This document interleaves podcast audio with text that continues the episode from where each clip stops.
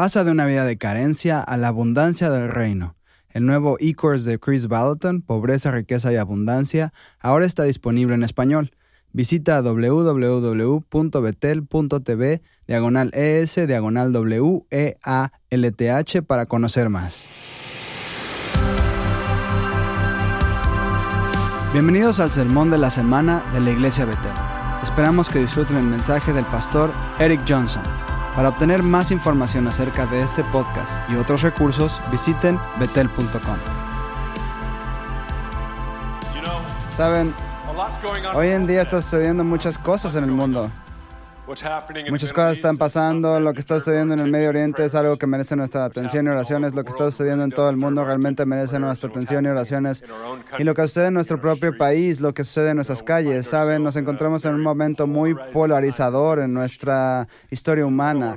Lo que quiero hacer hoy es hablar un poco sobre cultura, quiero hablar sobre los tiempos en los que vivimos y creo que hoy te irás animado, creo que te irás no solo animado, sino con un fuego en tu alma, un fuego en tu estómago.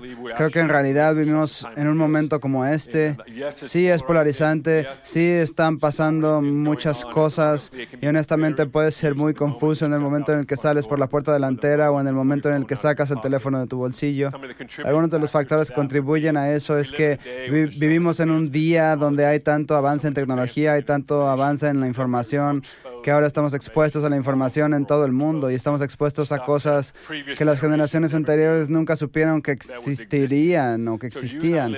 Entonces tú y yo vivimos en un momento muy intrigante donde tenemos tanta información sobre lo que está sucediendo en nuestras calles, en nuestros estados, en nuestras ciudades. Sabes lo que está sucediendo al otro lado del mundo en cuestión de minutos y simplemente está polarizando constantemente y puede ser bastante confuso. Y quiero hablar sobre esto porque es algo por lo que tengo una profunda pasión, tengo una profunda pasión por la cultura, tengo una profunda pasión por la que, porque la iglesia sea tan hermosa como Jesús la, Jesús la diseñó, como Jesús quiso avanzar al reino, quería ver que su mensaje llegara a todo el mundo, no el mensaje del mundo para adentrarse en todo el mundo. Y lo creo de todo corazón y creo que hoy vamos a pasar un rato hablando de esto.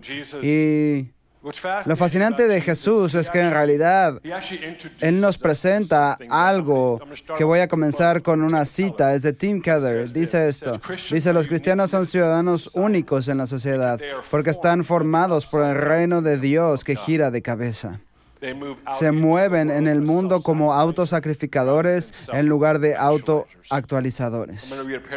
Voy a leer un párrafo que un amigo me envió la semana pasada. El primer gran despertar fue un movimiento de que comenzó con un grupo de estudiantes de Oxford, uno de los cuales era George Whitfield, dirigido por John y Charles Wesley, quienes reunieron un pequeño grupo de estudiantes, de estudiantes para estudiar los clásicos y escrituras griegas. Su celo, por, su celo poco ortodoxo por Dios los convirtió en un objeto de ridículo entre sus pares en Oxford y fueron etiquetados como el Club Sagrado. Fue este grupo de estudiantes en una de las principales instituciones en el mundo quien se encontró con Dios de una manera radical y encendió el movimiento del gran primer del primer gran despertar. Esos estudiantes luego se convertirían en figuras destacadas en la iglesia moravia, anglicana y metodista. La habilidad de ese movimiento para difundirse dio al lugar señales y, maravillas y las redes sociales que estaban disponibles para ellos en Oxford debido a su afiliación con ella. El título del mensaje de hoy es El reino de cabeza. Jesús presenta una forma diferente de vivir. No solo presenta buenas noticias, en realidad nos presenta con un reino completamente diferente. A menudo en la cultura moderna estamos influenciados, queramos admitirlo o no, estamos influenciados, estamos moldeados por el sistema del mundo en el que vivimos. Sería ingenuo decir, oh, el sistema del, del mundo no me influye no influye en mí, eso sería ingenuo, no sería del todo cierto. No lo digo de manera condescendiente, estoy muy consciente y me estoy volviendo aún más consciente de cómo la cultura a mi alrededor, el sistema del mundo, en realidad ha moldeado mis puntos de vista sobre muchas cosas. Me estoy dando cuenta de que hay dobles estándares en mi vida que no sabía que estaban ahí antes. Entonces lo que sucede es que estoy siendo confrontado con qué? La forma en la que funciona el mundo y estoy siendo confrontado con el reino de los cielos que Jesús presenta en su mensaje. Y es en ese momento que tengo una opción elegir a qué sistema, a qué reina le voy a dar mi lealtad. Esta es la vida cotidiana de un creyente. Esto no es solo cuando le dijiste sí a Jesús que hace que todo esté bien de aquí en adelante. De hecho, algunos de ustedes dirían hoy, hombre, desde que le dije sí a Jesús, las cosas se han vuelto bastante difíciles en la vida.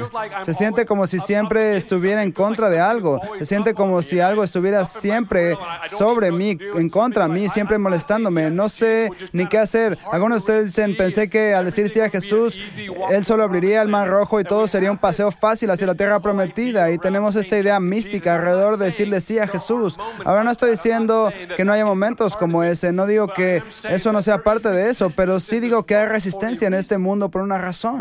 Vivimos en un sistema mundial que no fue construido en el reino de los cielos. Vivimos en una cultura que cada vez está más vacía de cualquier principio cristiano, de cualquier principio del reino. Entonces tenemos que entender que cada vez que salimos por la puerta de nuestra casa, cada vez que abres tu teléfono, tu computadora portátil, te enfrentas a un mundo que es tan opuesto al, al, reino al cual le dijiste que sí. Podrías mirar a tus amigos que no conocen a Jesús y pensar, su vida se ve mucho mejor que la mía. Me refiero a que todo simplemente funciona, como que no hay resistencia, no lidian con un montón de cosas con las que tengo que lidiar. Hombre, me pregunto si debería decir sí a esa vida en lugar de a la que le acabo de decir que sí. ¿Sabes por qué no hay resistencia en su vida? ¿Sabes por qué no hay un desafío espiritual en su vida? Porque van hacia donde va la cultura. Están sentados en un río llamado cultura y va río abajo y simplemente están flotando junto con él. No hay resistencia cuando estás flotando en el río. Pero cuando le dices sí a Jesús, te estás volteando y mirando hacia arriba diciendo, a eso es a lo que yo le dije que sí. Entonces esa resistencia que sientes en la vida en realidad es parte de decirle sí a Jesús. Jesús realmente eleva el estándar y dice, chicos, escuchen, solo recuerden, si me dicen sí, les va a costar todo. No solo algunos días de la semana, no solo algunas de sus emociones, no solo algunas temporadas de su vida, les va a costar todo. Y él comienza a advertirles. Él no presentó el Evangelio en una pequeña escala y dijo, voy a llevarlos a un lugar donde de repente los voy a sorprender con amigos. Esta es la persecución y el sufrimiento. Comienza con, si dices sí, te costará todo y probablemente pagarás un gran precio por decir, por decir sí a mí. Y le advirtió a todos desde la puerta delantera. Él dijo, escucha, esto es lo que te va a costar, te va a costar todo. Vivimos en un día en este momento, si escuchas a los historiadores y los sociólogos de hoy, está surgiendo mucha terminología nueva y con cuánto de eso me caso, no lo hago, solo creo que es esclarecedor, ayuda a entender los tiempos en los que vivimos. Es solo una fascinación que tengo y sé que aquellos que, que me conocen bien saben que me gusta hablar de cultura frecuentemente porque creo que es una conversación importante que tenemos, no solo una cultura, no solo la cultura que estamos construyendo aquí, sino la cultura del sistema mundial en el que vivimos. Y creo que es importante porque entiendo que cuando miro la vida de Jesús, la vida de Pablo y otras personas, ellos en realidad entraron en los sistemas del mundo, los estudiaron, encontraron una manera de llevar el reino de los cielos dentro del sistema mundial. No eran ingenuos acerca de las prácticas y las costumbres de su época. De su época. A veces miramos al pasado y decimos, ese era un grupo de hombres sin educación. No, creo que los fariseos dijeron eso por inseguridad y celos. Jesús fue llamado un rabino por la institución religiosa. Le dieron un estatus alto en el sistema religioso del mundo. Entonces, su voz realmente moldeó la cultura interior. Comprendan que cuando dices sí a un rabino, estás entregando tu vida a un rabino y eres llevado a su versión de la universidad. Y cuando eras un verdadero discípulo de, quien, de a quien seguías, pasabas por la mejor experiencia, la mejor educación, la mejor enseñanza de doctrina la mejor enseñanza del reino. Así que al final, cuando los discípulos salieron de tres años de seguir a Jesús, no eran solo un grupo de hombres sin educación. Estos hombres habían sido enseñados por el rabino más grande de todos. Decir que no tenían educación es un golpe contra la enseñanza e influencia de Jesús en su vida. Entonces quiero proponerles, esa frase sin educación solo eran celos y la inseguridad de la institución religiosa. ¿Cómo es que estos tipos llegaron en realidad aquí? ¿Sabes cómo llegaron? Llegaron ahí, dijeron sí al mejor rabino de todos, dijeron sí al rey más grande de todos. Y ellos dijeron, ahí es a donde vamos. Y de ahí emergieron los once discípulos que al final cambiaron el curso de la historia humana en una cultura que estaba tan inmersa en el paganismo como en la que vivimos, en la que estamos viviendo actualmente. Entonces Jesús presenta una nueva forma de hacer la vida, presenta lo que Tim Keller llamó un reino de cabeza. Y hoy quiero hablarles acerca de eso. Quiero hablar de ello por numerosas razones. Creo que nosotros, que nosotros como iglesia, no solo Betel, sino la iglesia en su conjunto, tenemos que entender que vivimos en el mejor momento de la historia humana. Creo eso sinceramente. Es más fácil predicar el Evangelio hoy que hace 20 o 30 años. Porque hace 20 o 30 años todos pensaban que eran salvos. Oh, estoy bien.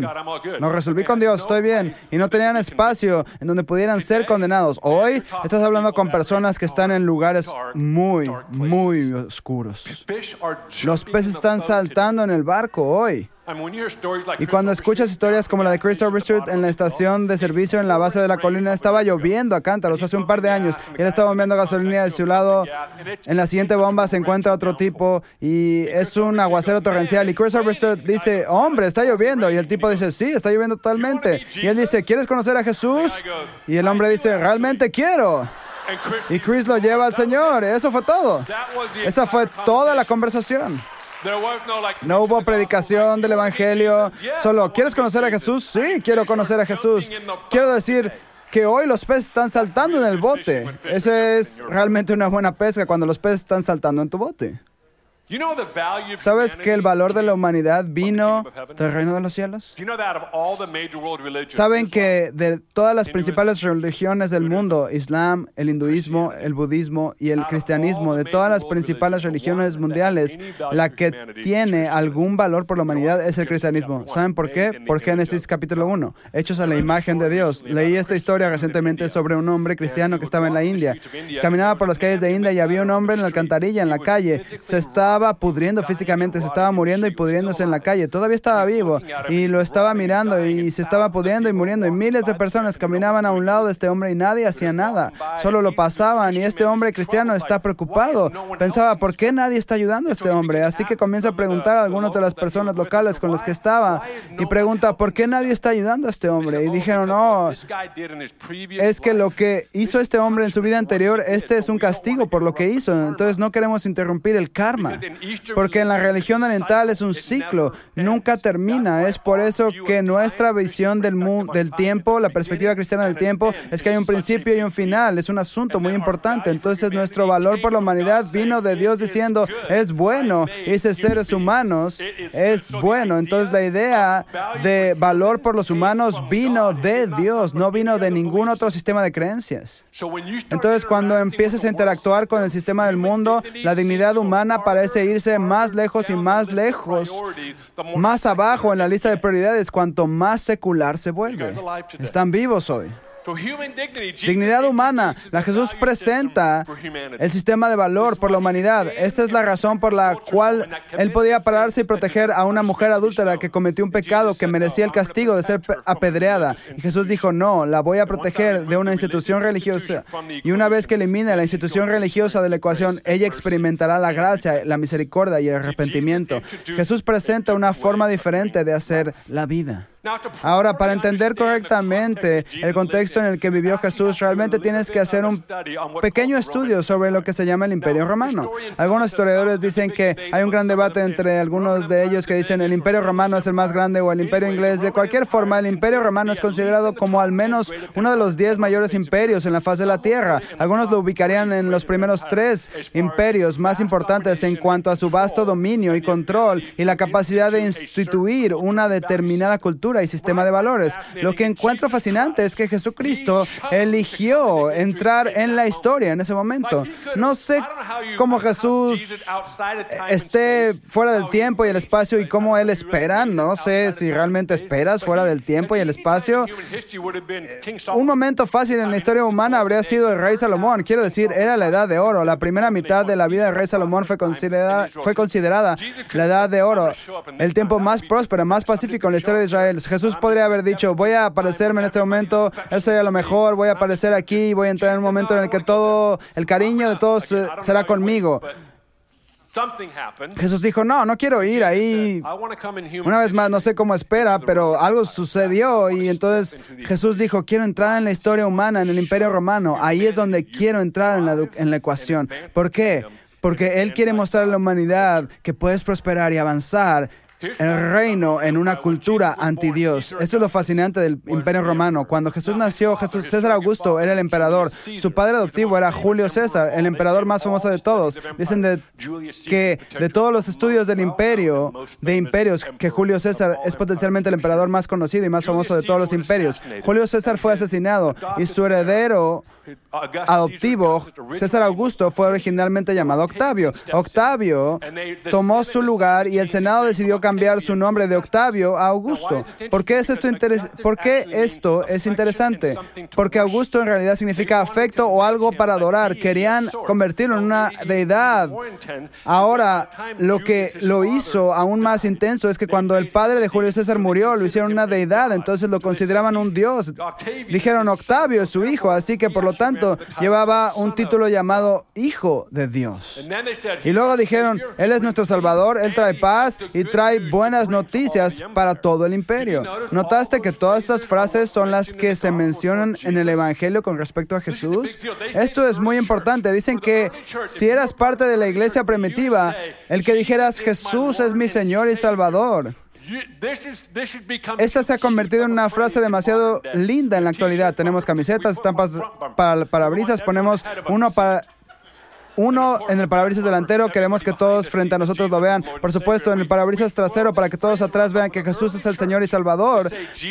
Pasamos con esta frase, pero el que la iglesia primitiva dijera Jesús es mi Señor y Salvador era pararse en medio del río, dar vuelta y mirar río arriba con todo lo que estaba adorando al emperador. En realidad, los historiadores decían que habían tanta adoración hacia César Augusto que era casi como si no tuvieran tiempo para adorar a ningún otro Dios. Esa era la cantidad de adoración que le daban a César Augusto. Dijeron que en Éfeso reorganizaron la plaza pública para que el templo dedicado a César Augusto fuera el punto focal de toda adoración. Este era el imperio romano. Este era el imperio en el que Jesús decidió entrar y decir, voy a provocar una revolución, pero lo haré de manera muy diferente a lo que cualquier sistema mundial te dirá que lo hagas.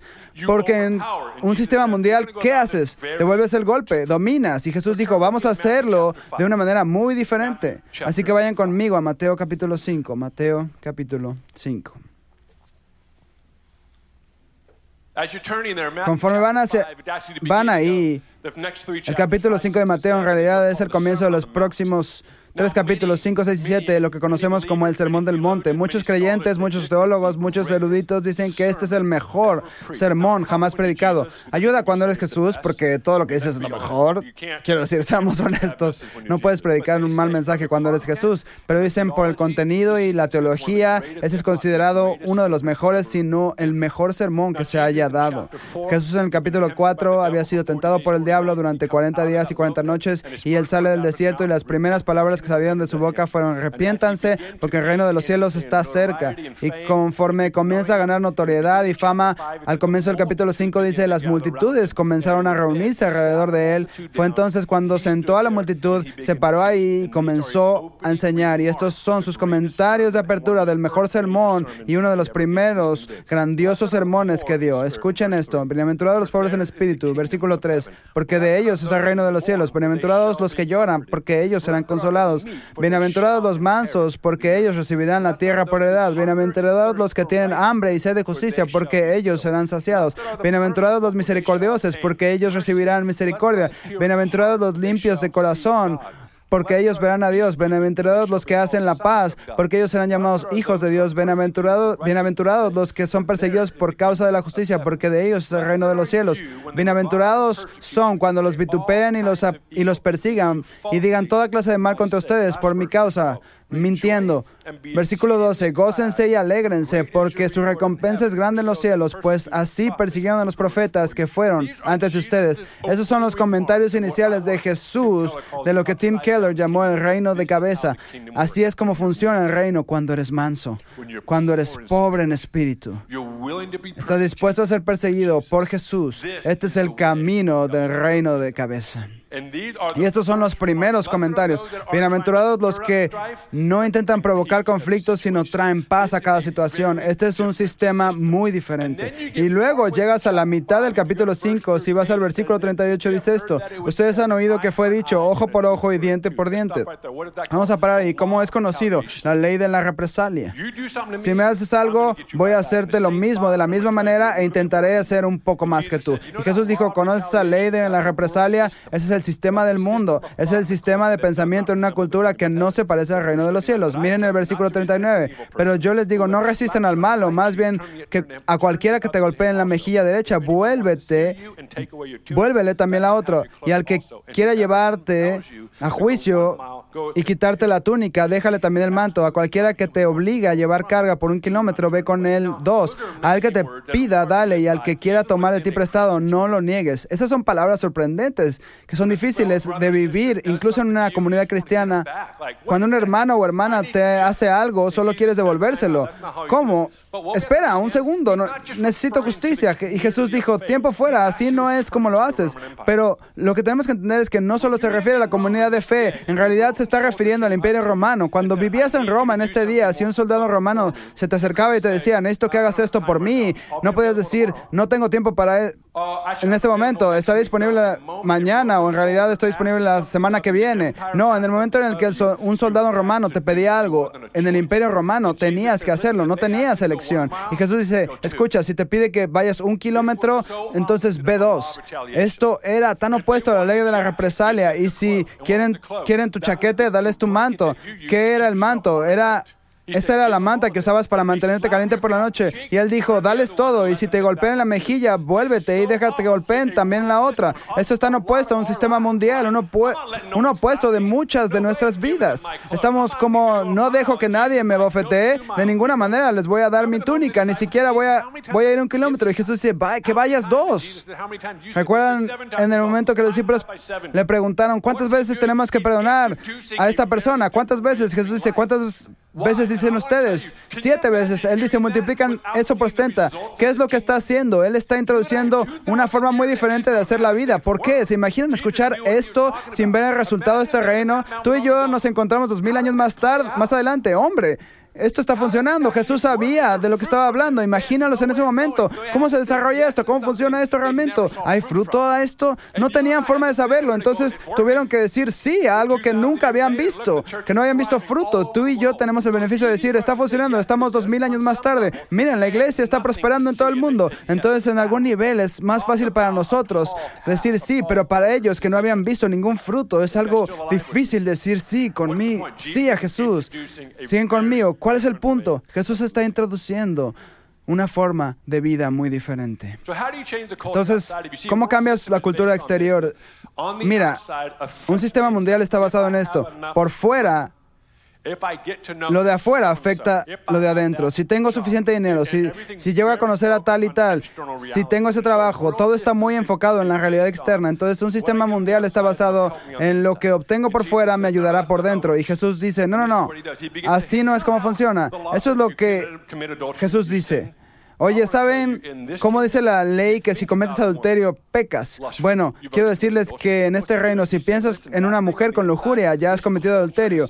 ¿Qué es lo que está diciendo? Él está diciendo, escucha, esa cosa en el interior se trata acerca de la cultura dentro de ti, mientras el sistema mundial está tratando de hacer que lo mientras el sistema mundial está tratando de hacer lo externo para cambiar lo interno, Jesús dice lo interno es lo que cambia lo externo. Esto es una forma de pensar muy diferente y completamente opuesta a la que todos sabían en ese momento. Quiero retarlos. Puedes sentir que si consigo esto, si hago esto, si hago aquello, eso me ayudará. La lucha de esta generación no es con el evangelio de la prosperidad. Esa no es la batalla de esta generación. La lucha con esta generación es lo que llamamos el evangelio de la, de la popularidad. Ahí es donde residen las tentaciones de esta generación actual. Las tentaciones se encuentran en cómo me vuelvo más popular, cómo me pongo delante de tal y cual, cómo puedo hacer esto que la gente dé doble clic en esta foto. Y Construimos un sistema de valores y un sistema de valores alrededor de esto. Y BBC publicó un artículo de la, la semana pasada, bueno, lo leí hace dos semanas. El artículo habla de que la salud mental en adolescentes en el Reino Unido se está deteriorando a tal punto que, según su estudio, el factor contribuyente número uno para el deterioro de la salud mental en adolescentes en el Reino Unido es este, Instagram. Instagram es la razón número uno. Ahora, ¿cuántos entienden que Instagram no es el problema? No vayas a golpear a Instagram, no es el problema de Instagram. Instagram expone otro problema. Entonces Instagram está experimentando en este momento de lo que yo sé en siete países diferentes. Ahora, si no sabes qué es Instagram, es una plataforma de redes sociales, subes fotos y videos y las personas pueden dejar comentarios, hacer doble clic, lo que significa que les gustó. Entonces, tu número de, de me gustas crece. Entonces, podrías tener 100 o 10 mil y etcétera. En realidad hay un sistema económico conectado a la cantidad de me gustas que obtienes. Entonces, si eres increíblemente popular y patrocinas algo y obtienes X cantidad de me gustas, ganas mucho dinero. ¿Te imaginas contarle a esta generación hace 100 años? ¿Sabes cómo ganas dinero hoy? Si alguien le da doble clic a tu foto, no tendrían un concepto para esto. Pensaría en primer lugar que es una foto. Bueno, olvidé cuando se inventaron las fotos, pero entienden el punto. Quiere decir, si hago doble clic en una foto, así es como obtengo valor en 2019. De hecho, así es, en realidad, así es como me gano la vida. En realidad, así es como me siento aceptado. En realidad, así es como me siento amado. Es como me siento conocido es, que alguien le dé doble clic a mi foto. ¿Por qué? ¿Qué hacemos? Mira esta foto, miramos la otra foto y le damos doble clic y tienen más me gusta. ¿Cómo es posible? Tengo más seguidores. Y luego nos metemos en todo este diálogo interior y ahora si no tiene, si estás aquí y dices, no, esto no me afecta. Si te importa, simplemente admítelo y el Señor te, te liberará. Y muchos de nosotros estamos como, no, no, estoy bien, pero en realidad en nuestra habitación en nuestra habitación cada mañana pensamos, rayos, ¿qué necesito hacer para promover esto? Pagaré 5 dólares para promocionar esto y obtendré más me gusta y me sentiré aceptado nuevamente. Y hemos construido un mundo interior completo en torno a algo externo. Ahora Instagram está experimentando en siete países diferentes. La característica de me gusta está oculta. No puedes ver cuántos me gusta tiene alguien. Y entonces vas a una foto y solo dice otros. Y no dice le gustó a 10 mil personas o lo que sea. Y no dice nada. Y están experimentando con esto y quieren intentar frenar el deterioro de las salud mental de las personas en este momento. Entonces, en realidad, es un estudio bastante fascinante. Lo que aún más fascinante, vamos un paso más adelante. ¿Conocen los cinco ministerios de la escritura en la Biblia? Apóstol, profeta, pastor, maestro, evangelista. Me encanta interactuar con los cinco ministerios, especialmente en una cultura pop, porque pensamos, ¿cuál es el más popular? ¿Cuál es el más popular? ¿Cuál es el más poderoso? Algunos de ustedes dicen, hombre, ¿cuál es el que todos quieren? estamos tratando de averiguar cuál es el mejor. Entonces hemos convertido los cinco ministerios en una escalera corporativa de popularidad. ¿A cuál subo? ¿Cuál? Y dependiendo de a qué corriente perteneces, la que está en la parte inferior decimos, no quiero esa. Para algunas corrientes es pastor. Ah. No, al pastor no, porque nadie le da doble clic a sus fotos. Te ríes, pero ¿cuántos saben que esto es verdad? Y luego nos preguntamos, ¿cuál es el más poderoso, el más significativo y a quién le pagan más? Oh, al apóstol. Yo quiero ese. Yo quiero el profeta. Lo gracioso es que no es tu elección. Pero aún así hemos hecho de los cinco ministerios una opción. A, B, C o D. ¿Cuál? Tomaré la A. Tienes que entender que es nuestra elección, no eliges cuál obtienes, este es un regalo del cielo y algunos de nosotros hemos rechazado un regalo del cielo por un punto de vista que tenemos, quiero ese, porque ellos tienen los más dobles clic, obtienen la mayor fama, notoriedad, más respeto y quiero respeto, quiero ese. Vivimos nuestras vidas con la ambición de llegar a un punto y lo que el Evangelio está tratando de decir es, escucha, no es tu elección. Dios es quien te da esto y adopta lo que Él te ha dado. Pero eso es muy difícil en un sistema mundial porque pensamos, quiero ese, quiero ese, quiero ese de allá arriba. Y aquí estamos, una generación que está tratando de averiguar cómo convertirse en un apóstol. Si estudias a los apóstoles en la Escritura, creo que la mayoría de nosotros diríamos, no me importa, no quiero ser un apóstol, estoy bien. ¿Recuerdas a los once apóstoles? Judas no lo logró, pero los once fueron cortados por la mitad quemados en aceite caliente o les cortaron la cabeza. Eso es lo que significaba ser un apóstol en ese día. Y pensamos, quiero, ah, quiero ser el apóstol. Todos le dan doble clic a ese. Oh, espera, detente. ¿Qué significa ser un apóstol? Necesitas tener la capacidad de entrar en las mentes más grandes de hoy en día y ser capaz de debatir y dialogar sobre las conversaciones más complejas. Y luego Jesús Dice, ¿estás listo para ser perseguido por mi causa? Por lo tanto, ten cuidado con lo que quieres de los cinco ministerios. Ten cuidado al tratar de hacerlo una escalera corporativa. De hecho, si quieres que sea una escalera, una escalera solo debe ser usada para ayudar a otras personas a llegar a donde Dios los llamó. Entonces, darle la escalera a otra persona, toma una pala y ve más profundo.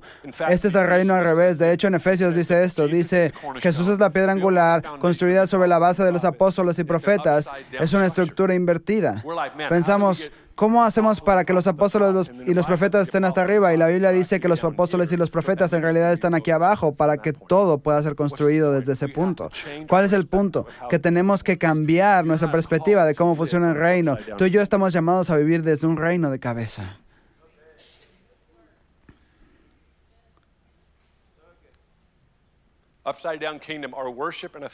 En un reino de cabeza, nuestra adoración y nuestro afecto cambia. Quiero que vayamos al Salmo 100. Quiero mostrarles algo.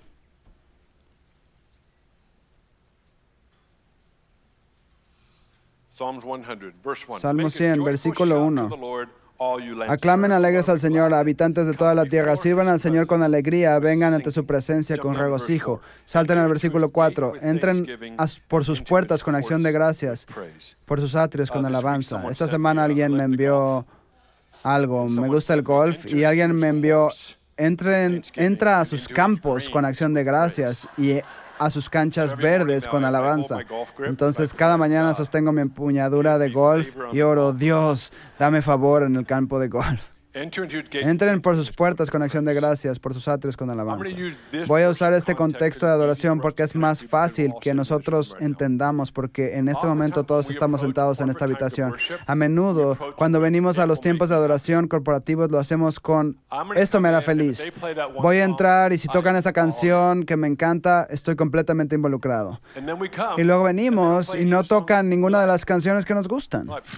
Pensamos, ah, este no fue un servicio de adoración divertido. De hecho, no conozco ninguna de las canciones que tocaron hoy. ¿Quién escribió esas? Y pasamos nuestros tiempos dialogando alrededor de esta canción porque tenemos una mentalidad interna muy externa. y en las escrituras dice, entren a sus atrios con acción de gracias. Sea agradecido antes de entrar a un lugar de adoración. Canta antes de llegar a un servicio de adoración. Pensamos, hombre, espero que toquen esta canción para que me ayude a cantar. Ahora entiendo que a veces tienes un día malo, una mala vida y solo necesito, y lo entiendo, pero una postura realmente saludable en el reino, sin importar en qué estación estés, en qué temporada estás, es comenzar a cantar antes de que llegues ahí. ¿Alguna vez has ido a una cita y no te has vestido? No, exactamente. ¿Qué haces en esa primera cita con esa persona especial? Usas tu mejor ropa. Te cepillas los dientes muy bien y usas hilo dental antes y después. Y te pones esa colonia o ese perfume que esperas que les guste mucho, tanto para que se acerquen a ti. ¿Qué te estás haciendo? Te estás preparando para un encuentro. Demasiados de nosotros no estamos llegando preparados para un encuentro, estamos llegando con la esperanza de que algo nos haga felices. Espero que algo pase para poder sentir las vibraciones cálidas y finalmente levantaré mis manos, oiré el frente. Tenemos que llegar con una postura completamente diferente. Este es el reino de cabeza. Cuando mis hijas eran muy pequeñas, como 5 y 3 o 4 y 2, y vivíamos en Weaverville y teníamos una gran ventana de vidrio en el frente de nuestra casa y esa era nuestra sala y nuestra entrada estaba justo enfrente de esa ventana. Entonces yo volvía de la oficina y mis hijas eran muy pequeñas, tenían caras gorditas, lindas y cabello rubio de colorado, este cabello brillante. Y me estacionaba en la entrada y siempre veía, había un sofá en el interior de la casa, debajo de la ventana, y veía sus cabezas como saltaban arriba y abajo, saltaban hacia arriba y hacia abajo y se chocaban entre ellas y no podían escucharlas porque estaban adentro de la casa. Pero sabía lo que decían, decían papá, papá, y gritaban papá, papá, porque papá había llegado, yo estaba en casa. ¿Crees que yo me sentaba en la camioneta y las veía y decía, oh, me quedaré aquí un poco de tiempo, solo denme un poco de tiempo y voy a entrar? Solo porque me estaban alabando, porque estaban cantando, porque estaban cultivando acción de gracias. Yo necesitaba, estaba obligado a entrar en la casa ahora mismo. La Biblia dice que Él habita en las alabanzas de su pueblo. Para algunos de ustedes, lo único que necesitan hacer eh, en la vida, en este momento, es comenzar a llegar con un corazón agradecido y experimentarán otra medida del reino. Van a experimentar, el cielo va a ser más azul, las flores van a estar floreciendo, las personas se verán bien y actuarán bien simplemente porque cambiaste el interior. En vez de dejar que algo en el exterior cambie el interior. Este es el reino de cabeza. Siguen vivos. Jesús nos presenta con una forma de vida muy diferente. Y lo que hace es introducir un reino al revés que voltea de cabeza a los sistemas del mundo. Y esto es lo que Él hace. Lo hace de manera efectiva y todo lo que hace es decir, sígueme. Es una de las frases más simples para cambiar la historia. Sígueme. Perdónenme por repetirlo, pero creo que algunos de nosotros solo necesitamos seguir a Jesús. No seguir la idea de Jesús, no seguir las escrituras de Jesús, realmente seguirlo a Él. Y me encanta que no hay una negociación en el proceso de sígueme en las escrituras. No es como, sígueme, bueno, ¿cuánto me va a costar esto? Dos años de mi vida, el resto de mi vida. No, Jesús dijo, sígueme y luego se fue. Creo que eso es bastante profundo. Algunos de nosotros preguntamos, Jesús, espera, vuelve aquí, ¿cuánto tiempo de vacaciones voy a tener? ¿Tengo un plan de pensiones? Estamos pensando en ese sentido y Jesús ya salió de la habitación cuando empezaste a hacer preguntas. Tenemos que entender algo aquí. Cuando dices sí a Jesús, te cuesta todo. Al obispo Jake se le preguntó una vez cuánto le costó a usted su vida y su ministerio. Y él entrecierra los ojos, inclina la cabeza y con su voz grave dice, simplemente todo. Quiero desafiarnos el día de hoy. Si quieres prosperar en la cultura post-cristiana, posterior al cristianismo de hoy. Decir sí a Jesús es la única forma de prosperar. Es la única forma de prosperar realmente. Es la única manera de hacer avanzar el reino. Es la única manera. Quiero desafiarte cuando salgas de esta habitación hoy, cuando salgas de tu casa mañana. Quiero que entiendas que realmente estás entrando en la realidad donde es más fácil predicar el Evangelio, es más fácil orar por los enfermos, es más fácil demostrar el reino al revés, porque el mundo se está polarizando tanto que el mensaje de la verdad se vuelve aún más claro. Puede ser que tenga más persecución puede ser que tengas más resistencia, pero se vuelve muy visible e innegable. En lugar de acobardarse o tratar de dominar una cultura, quiero desafiarte a abrazar a Jesús y el reino de cabeza y observa cómo cambia la cultura que te rodea, porque no se ponen de pie.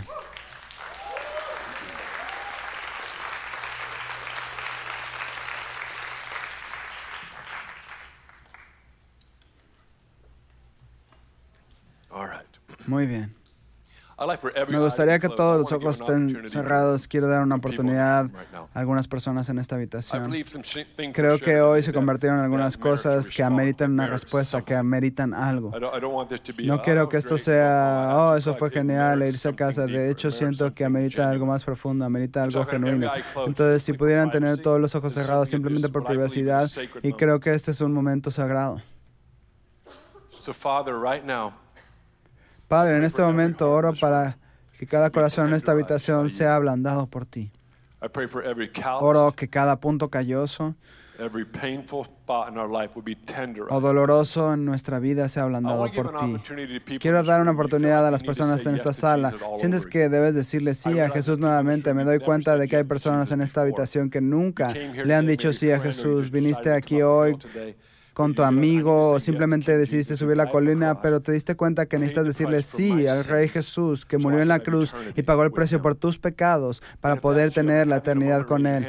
Si ese eres tú, te pediré que levantes la mano en un momento, pero quiero preguntar a otro grupo. Siento que hay otro grupo en esta habitación. Quizás hoy te diste cuenta, no le he dado mi sí completo, solo le he dado parte del sí, solo le he dado a Jesús ciertos días de la semana, pero no le he dado mi sí completo. Si estás en esta habitación hoy y este mensaje resuena contigo en torno a esta realidad de que soy parte de un reino que es muy diferente a la cultura en la que vivo y quiero dar mi sí completo a Jesús para verlo completamente impactado. Si ese eres tú, si nunca le has dado tu vida a Jesús o ya lo has hecho pero quieres dar tu sí completo, quiero que alces tu mano lo más alto que puedas para que pueda verte.